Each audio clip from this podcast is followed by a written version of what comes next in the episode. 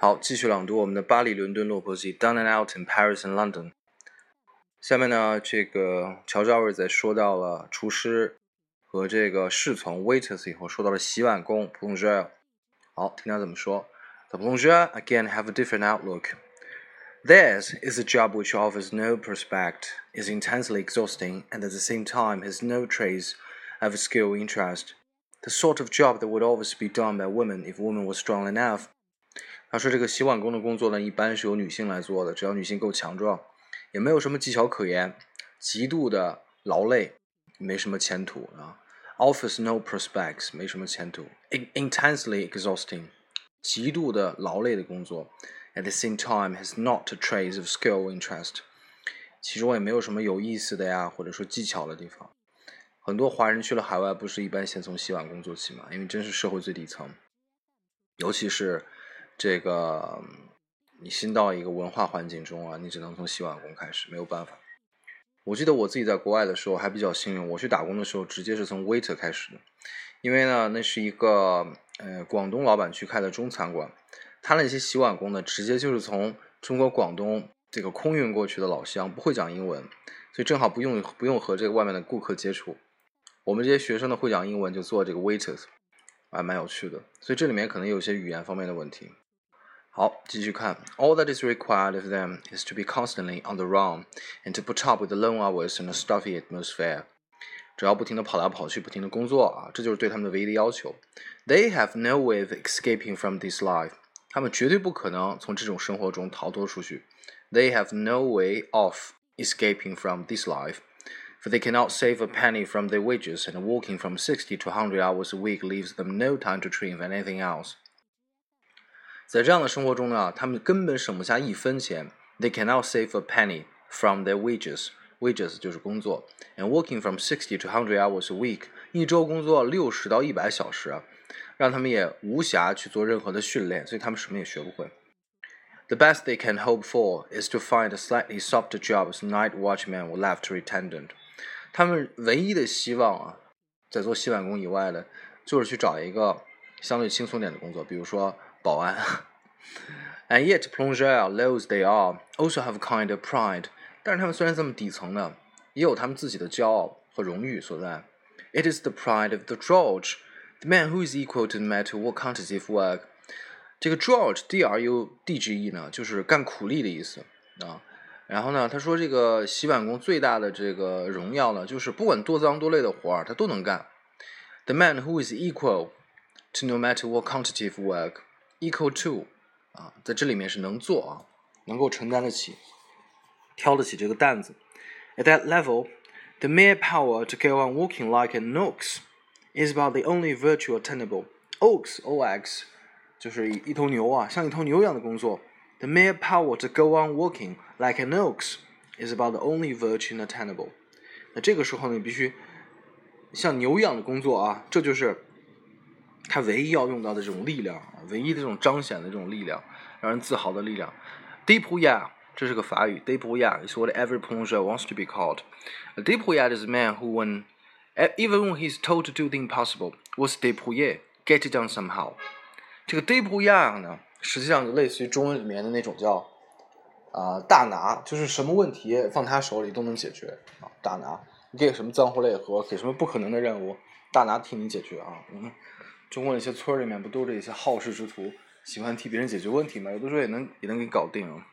Débrouillard is a man who, even when he is told to do the impossible, was a depouillet, get it done somehow. Mission impossible 啊，也能解决。One of the kitchen plongeurs at the Hotel is a German, was well known as débrouillard. One night an English lord came to the hotel, and the waiters were in despair, for the lord had asked for peaches, and they were not in stock. It was late at night, and the shops will be shut. Leave it to me, said the German. He went out, and in ten minutes he was back with four peaches. He had gone into a neighboring restaurant and stolen them. That is what is meant by débrouillard. The English lord paid for the peaches twenty francs each.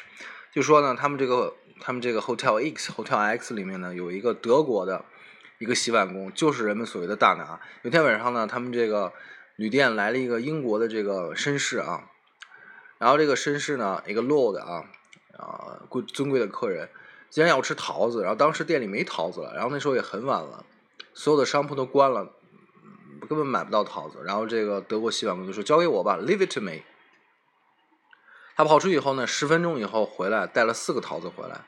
原来他跑到了旁边的一个呃饭店呢，偷了四个桃子回来。就这个英国的绅士非常高兴，每个桃子都付了二十法郎。啊、哦，这就是个大拿的例子。Mario, who was in charge of the cafeteria, had the typical drudge mentality.